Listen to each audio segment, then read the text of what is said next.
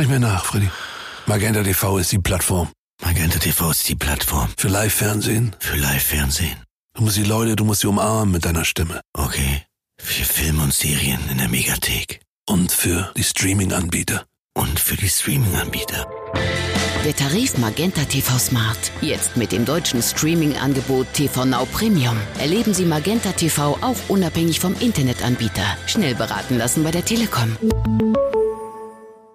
Was man klar sagen kann, ist, die werden nicht darüber reden, die Friseure und den Handel großflächig zu öffnen. Die werden jetzt sich vor allem darauf verständigen, wie sie mit Kitas und Grundschulen umgehen. Das kann man, glaube ich, schon ablesen aus allem, was wir aus den verschiedenen Bundesländern hören. Wird der Lockdown weiter verlängert? Darüber beraten heute Bund und Länder. In einer Sondersitzung im NRW-Landtag hat Ministerpräsident Armin Laschet gestern bereits Perspektive für Kitas und Schulen gefordert. Was genau das für uns in NRW bedeuten könnte, darüber sprechen wir im Podcast. Ich bin Julia Marchese. Hi. Rheinische Post Aufwacher. News aus NRW und dem Rest der Welt. Heute treffen sich Bund und Länder, um über die aktuellen Corona-Maßnahmen zu verhandeln und um zu schauen, ob der Lockdown verlängert wird oder nicht. Bereits gestern hat sich der NRW-Landtag diesbezüglich zu einer Sondersitzung getroffen, um schon mal über die nächsten Corona-Schritte zu verhandeln. Die Corona-Infektionszahlen sinken, aber wie gehen wir mit den immer häufiger auftretenden Mutationen des Virus um? Und wie kommen wir wieder aus dem Lockdown? Eine Lösung könnte ein Stufenplan sein, den Familienminister Joachim Stamp bereits in der vergangenen Woche vorgeschlagen hat. Dadurch könnte schon bald eine schrittweise Rückkehr zur Normalität möglich sein. Was der NRW-Landtag dazu sagt und auf was wir uns künftig einstellen können, Darüber spreche ich jetzt mit RP-Landeskorrespondent Maximilian Plück. Hallo. Hallo. Was genau sieht denn dieser Stufenplan vor? Vielleicht kannst du uns da noch mal einen kurzen Einblick drüber geben. Also es gibt ja mehrere Stufenpläne oder Phasenpläne. Also sie heißen auch immer ein bisschen unterschiedlich, damit es nicht langweilig wird. Da gibt es verschiedene Modelle, die derzeit im Raum stehen. Der NRW-Familienminister ähm, Joachim Stamp hatte vor wenigen Tagen mal sein Phasenmodell vorgeschlagen, verschiedene Öffnungsschritte an, an verschiedene Inzidenzwerte gekoppelt, hatte aber auch gleich sofort hinzugefügt, das sei ein persönlicher Vorschlag. Äh, das soll also bedeuten, keine Abstimmung innerhalb der Landesregierung. Dann hat natürlich die Opposition also dankbar aufgegriffen und Oppositionsführer Kuchati, der hat sein eigenes Modell vorgeschlagen, einen sogenannten Fünf-Punkte-Plan. Da ging es jetzt weniger um, um Inzidenzwerte, ab denen man dann möglicherweise Schulen öffnet oder wieder Gastronomie zulässt. Da waren andere Punkte, die ihm wichtig waren. Er hat gesagt, ähm, beispielsweise jeder Monat, in dem wir uns im Lockdown befinden, kostet uns 60 Milliarden Euro. Warum nimmt man nicht das Geld und steckt es äh, stattdessen in Testung, also in, in eine bevölkerungsweite Testung. Er sagt, das würde im Jahr 30 Milliarden Euro kosten, äh, verglichen zu 60 Milliarden Euro im Monat, die man derzeit für, sich für den Lockdown leistet. Und dann könne man auch wieder deutlich mehr öffnen. Er hat ein bisschen was gesagt zum Thema Testung äh, auf Corona-Mutation. Du hast sie gerade angesprochen. Ähm, da hat er gesagt, da müsste jeder Test, der positiv auffällt, muss dann auch äh, auf die Mutation hin untersucht werden. Das findet offenbar noch nicht statt.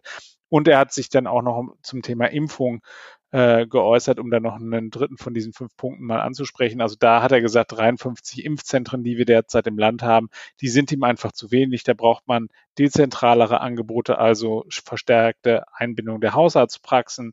Die Terminvergabe muss besser werden. Darüber hatten wir ja in der Vergangenheit immer mal wieder gesprochen. Das waren ein paar interessante Sachen dabei und wie zu erwarten war, war die Regierung jetzt nicht so unbedingt angetan davon. Dann direkt mal die Frage, wie hat Ministerpräsident Armin Laschet darauf reagiert? Also Laschet hat dazu gesagt, er hat so ein bisschen so seine Herangehensweise skizziert. Also es ist vor allem das Problem, dass er gerade natürlich in eine Situation läuft, in der er sinkende Inzidenzwerte hat. Also wir, wir laufen immer mehr auf die 50 zu. Das ist ja das angepeilte Ziel der Ministerpräsidenten und der Bundeskanzlerin, dass wir wieder zu der 50er Inzidenz kommen, also 50 Neuinfektionen je 100.000 Einwohner innerhalb von einer Woche. Das ist so ein bisschen das Problem. Die, die Zahlen sprechen eigentlich dafür, dass man jetzt öffnet. Nur, das hat er auch klar hervorgehoben. Wir haben halt das Problem mit den Virusmutationen und deswegen sollten wir nicht zu voreilig öffnen. Das war übrigens Konsens gestern im Landtag, dass man gesagt hat, man möchte jetzt nicht äh, die große Lockerungsdebatte haben.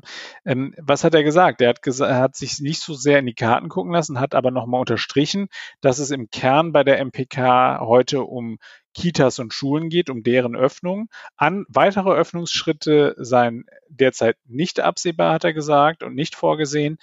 Und das war dann interessant, wenn man sich genau anschaut oder anhört, was er zum Thema äh, Kitas und Schulen gesagt hat. Da hat er nämlich gesagt, man müsse jetzt über den, den Startpunkt verhandeln, ob das jetzt möglicherweise der äh, 15. Februar sei, also das ist ja der, der Termin, auf den wir jetzt gerade alle schielen, oder ob man möglicherweise sagt, man macht noch eine Woche länger, dann sei man auch sicherer, dass man mit den Werten so weit runterkommt, dass man bei der Nachverfolgung wieder besser aufgestellt sei. Wenn wir aber mal schauen, was die Kanzlerin dem Vernehmen nach in der Bundestagsfraktionssitzung der Union gesagt hat, dann hat sie da doch deutlich schärfere Vorstellungen. Da ist nämlich die Regel davon, dass man frühestens Anfang März über Öffnungen von von Kitas und Schulen nachdenken könne. Das deutet darauf hin, dass wir am heutigen Tag etwas länger auf die blaue Wand schielen werden, äh, wenn wir dann nämlich darauf warten, wie sich dann Bund und Länder positionieren.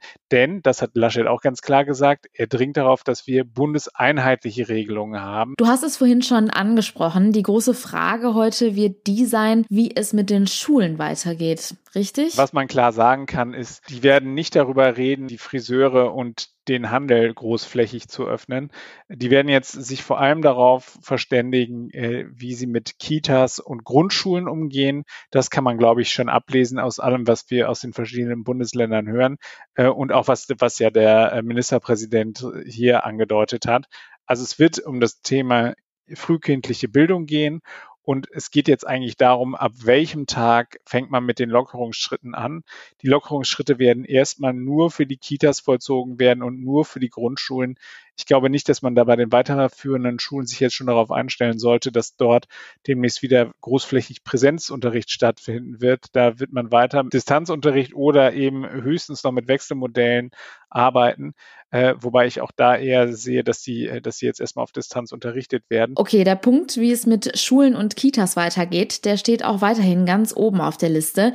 Kommen wir aber trotzdem noch mal kurz zu den Gastronomen und Unternehmern. Und ja, noch immer hört man, dass Hilfspakete nicht ankommen, beziehungsweise Leute einfach wirklich kurz davor stehen, ihre Existenz zu verlieren. Wie geht es da weiter? Also der Ministerpräsident hat gestern bei der Plenardebatte, da hat er für seine Verhältnisse ziemlich doll auf den Tisch gehauen. Also er hat gesagt, in Richtung von Peter Altmaier und Olaf Scholz. Peter Altmaier muss man dazu sagen, äh, der Bundeswirtschaftsminister und ein Parteifreund von Armin Laschet Laschet und Olaf Scholz, Kanzlerkandidat der SPD und Bundesfinanzminister, die hätten sich so miteinander verhakt, dass da nichts zustande gekommen sei. Ich fand interessant, er sagte irgendwie, wenn man jetzt innerhalb dieser Krisenpolitik immer darauf verwiesen werden würde, der Bund soll es ja schon regeln, dann würde man an diesem Beispiel ja sehen, dass da nichts passiert ist und nichts gekommen sei. Und er hat gesagt, es muss jetzt eine ganz schnelle Auszahlung dieser, dieser äh, Hilfen geben.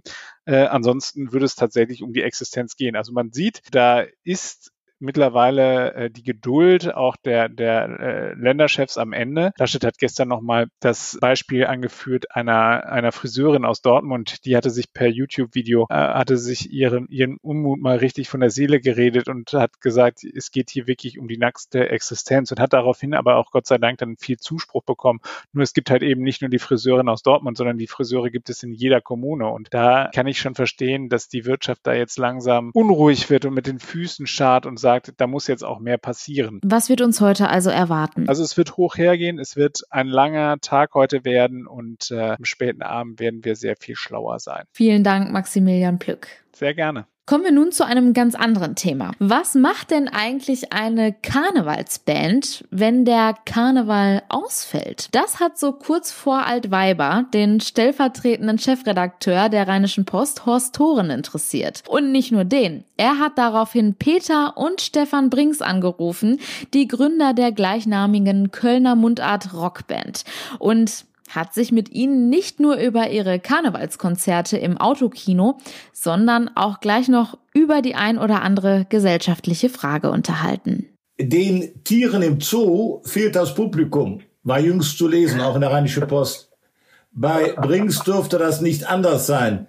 ist die fehlende Bestätigung durch das Publikum jetzt das größte Problem? Ja, weil du mit, mit so karnevalistischen äh, Veranstaltungen in Autokinos, da freut man sich natürlich drauf, weil man Musik machen darf. Man freut sich, weil man äh, seine Crew, sprich die Techniker, wieder ein bisschen im Boot und Arbeit hat. Aber du weißt natürlich auch von Anfang an, du wirst vor Autos spielen. Und in den Songs kommt ja immer wieder vor, dass eigentlich der Saal, wenn du dann Glück hast, mitsingt. Und du musst dich einfach darauf verlassen, dass die in ihren Autos mitsingen. Wir hören das ja nicht. Sind denn virtuelle Sitzungen oder Auftritte im äh, Autokino ein wirklicher Ersatz? Ja, was heißt ein wirklicher Ersatz? Äh, ist natürlich kein Ersatz äh, gegen eine tobende Halle, die voll ist. Und das, was der Stefan ja gerade auch sagte, der fehlt einfach der Kontakt zu den Leuten, weil du die nicht siehst. Ne? Das ist, also, du, du hast halt immer das Gefühl, du stehst beim Aldi am Parkplatz. Das, da, da ändert sich auch irgendwie nicht viel dran. Aber es ist die einzige Möglichkeit, zusammenzukommen. Und es gibt so eine Zoom-App. Wir haben zwei Bildschirme auf der Bühne stehen und können in die Autos gucken. Wir können dann hin und wieder sehen, was die da machen. Die können sich mit ihren eigenen Handys filmen. Und das macht einen Mut. Und wir wissen, dass die Leute da drin singen. Die werden jetzt diesmal ja auch verkleidet sein. Und äh, ja, bei, bei mir wäre immer die Frage, wenn man zu vier kommt, wer fährt? ich würde mir, ich schwöre dir, ich würde echt, würde mir einen mieten für den Abend. Geht womöglich die närrische Infrastruktur verloren? Das ist unsere größte Angst, weil es ist eine ganz klare Sache, dass ein Verein nur Sinn macht, wenn er sich treffen kann. Die meisten Menschen da im Karneval arbeiten ehrenamtlich. Die machen das, weil die da Bock drauf haben, sich zu treffen. Wenn die sich nicht mehr treffen können, gibt es keinen Grund mehr, die Vereine zu halten. Und das wäre wirklich katastrophal. Jetzt mal ganz davon abgesehen von unseren Jobs irgendwie. Brinks war schon immer solidarisch. Werdet ihr euch impfen lassen? Ja, klar, sofort, alle. Und, sofort. und also bin ich, ich hatte die Tage, äh, ein total gutes Gespräch. Also der Florian Silbereisen ist ein Freund von mir. Da haben wir so miteinander gequatscht. Da hat Flori gesagt, Flori, du bist ja jemand auch bei der älteren Generation, die kennen den gut, ne? auch aufgrund seiner Schlagersendung und auch seinem Traumschiff und so. Und äh, man, man müsste jetzt eigentlich eine Kampagne machen, wo junge Menschen sagen, das ist ein solidarischer Akt, sich impfen zu lassen. Das ist was ganz Solidarisches. Weil wenn die Leute jetzt anfangen und sagen, ja, ich lasse mich nicht impfen, ich war eben äh, ob da nichts passiert. Wenn das jetzt jeder sagt, bleibt die Seuche einfach da. Was würdet ihr jetzt, wenn ihr auf die Bühne könntet, thematisieren? Müsste Kardinal Wölki den Spott von Brinks fürchten? Den Spott? Kardinal, also wenn du mich fragst, gehört sowas eigentlich von den Kadi, gar keine Frage. Also man muss mal sehen, in der normalen Welt, wenn, wenn, wenn einer von uns das, äh, also so jemanden gedeckt hätte, und das ist ja jetzt mittlerweile klar, was da passiert, dann kommst du in Knast. Wieso hat die Kirche eigenes Recht hier? Wieso kann die Kirche das tun? Das Schlimmste, was ihnen ja jetzt passiert, ist, dass die Leute zum Massen wieder aussteigen. Aber das ist gar nicht das Schlimmste. Das Schlimmste ist, dass da ein Laden ist, die machen können und tun lassen können, was sie hier wollen. Und das ist, die haben eine eigene Gesetzgebung in diesem Land. Scheint ja so. Also es ist doch unverständlich, wenn solche Sachen passieren, dass da nicht genauso dran gegangen wird wie beim Herrn Müller und Herrn Mayer. Das kann ich nicht verstehen. Zu Silvester gab es landesweit Sonderkontrollen. Werden Kontrollen und die Androhung harter Strafen auch ab Bad Weiber notwendig sein, weil illegale Karnevalspartys zu befürchten sind? Glaube ich nicht. Nee, glaube ich auch nicht. Nee. Zufälligerweise bin ich am 11.11. in der Altstadt gewesen. Ich habe, glaube ich, äh, da war irgendwas mit Arzt von der Mama und dann bin ich zurück über den Altermarkt am 11.11. .11. Also außer einem WDR-Reporter, der eigentlich Leute interviewt wollte, da war aber niemand. Ja, das war, ich glaube, äh, dass die Kölner ganz anders wie befürchtet jetzt an dem Punkt sind und sagen, wenn wir jetzt durchhalten. Ich fand auch dieses letzte Plakat der Stadt Köln ganz gut. Äh, der Karneval kommt wieder oder nächstes Jahr ist wieder Karneval, hatten sie sowas jetzt plakatiert. Und ich glaube, dass das auch bei den meisten Menschen herrscht dieser Gedanke vor. Wenn wir jetzt auf gut Deutsch den Arsch zusammenkneifen, dann können wir nächstes Jahr wieder feiern. Was macht ihr an den Karnevalstagen? Spielen. Ja, wir haben ja. jetzt wirklich die nächsten zwei Wochenende kommt ein Autokino nach dem nächsten. Ich spiele jetzt fast 30 Konzerte, ja. ja. Ihr dann äh, viel Spaß dabei. das ist doch mal schön. Horst Thoren im Gespräch mit den Musikern Peter und Stefan Brinks. Das ganze Interview lest ihr heute bei uns. Den Link schreibe ich euch in die Show Notes. Kommen wir nun noch zu den weiteren Meldungen. Bei einem Brand in einem Seniorenheim in Bottrop sind gestern Abend zwei Menschen verletzt worden. Das Feuer brach aus noch unklaren Gründen im Zimmer einer Bewohnerin aus.